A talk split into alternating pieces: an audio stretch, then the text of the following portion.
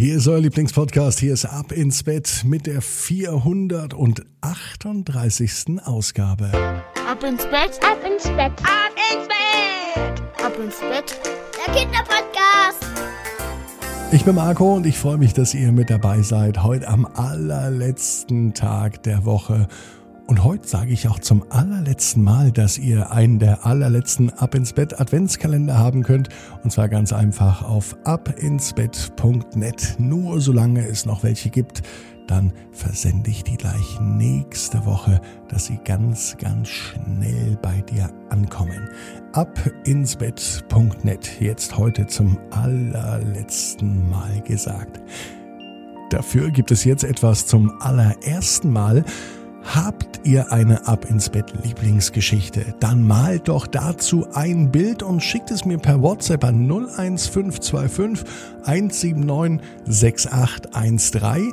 Die besten Bilder, die werden gedruckt und die kommen in ein kleines Buch rein. Also schickt mir das Bild zu eurer Lieblings-Ab ins Bett Geschichte. Schreibt mir dazu, welche Geschichte das ist und sendet es an 01525 179 6813. Und mit ein bisschen Glück wird dein Bild dann in ein kleines Heft hineingedruckt.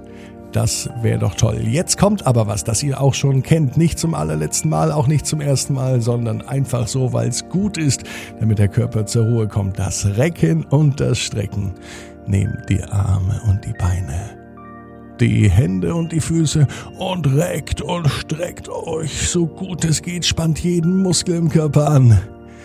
Und wenn ihr das gemacht habt, dann lasst euch ins Bett hinein plumpsen und sucht euch eine ganz bequeme Position. Und ich bin mir sicher, dass ihr heute am Sonntag die bequemste Position findet, die es überhaupt bei euch im Bett gibt. Hier ist die 438. Gute Nacht Geschichte für Sonntagabend, den 7. November. Agnes und die allerletzte Brezel. Agnes ist ein ganz normales Mädchen. Sie liegt in ihrem Bett und sie freut sich auf die neue Woche. Morgen sieht sie ihre Freundinnen wieder. Außerdem geht sie turnen und sie plant nochmal eine Fahrradtour. Aber nur, wenn es nicht regnet. Wintersachen hat sie auf jeden Fall schon bereitgelegt, denn auf dem Fahrrad ist es ordentlich kalt. Vermutlich wird das die allerletzte Fahrradtour in diesem Jahr sein. Da war sich Agnes fast sicher, denn es ist schon längst Herbst und es ist auch schon ordentlich kalt, vor allem wenn es draußen so grau und regnerisch ist wie in den letzten Tagen. Agnes freut sich aber schon. Aber nicht alles war gut an diesem Wochenende. Agnes denkt an den Morgen zurück. Jeden Sonntag läuft sie zum Bäcker. Jeden Sonntag liegt morgens, wenn sie wach wird, ein kleiner Brief auf der Kommode, geschrieben von den Großeltern. Darauf steht nämlich Guten Morgen, liebe Agnes. Wenn du möchtest, geh doch schon einmal zum Bäcker. Wir hätten gerne zwei Brötchen, ein Croissant, ein Laugenbrötchen und etwas für dich, vielleicht ja noch eine Brezel. Am Wochenende schlief nämlich Agnes immer bei Oma und Opa. Die mochte sie nämlich so sehr, dass sie mindestens von Samstag auf Sonntag die Nacht dort verbringt. Agnes liebt es auch am Sonntagmorgen zum Bäcker zu gehen. Und sie lief zum Bäcker, wie immer. Sie hatte Geld dabei, sie hatte einen Beutel dabei und sie hatte den Zettel mit der Bestellung dabei. Als sie beim Bäcker ankommt, bestellt sie genauso, wie es auf dem Zettel steht. Zwei Brötchen, ein Croissant, ein Laugenbrötchen.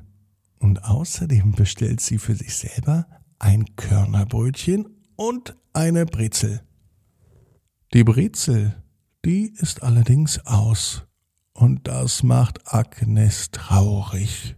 Beim Bäcker gibt es die leckersten, fantastischsten, unglaublich gut schmeckendsten Brezeln, die es überhaupt gibt. Und heute gibt es für Agnes keine. Da ist sie traurig und geht vom Bäcker raus. Ganz langsam läuft sie die Stufen herunter. Agnes Kopf hängt tiefer als der Beutel mit den Brötchen.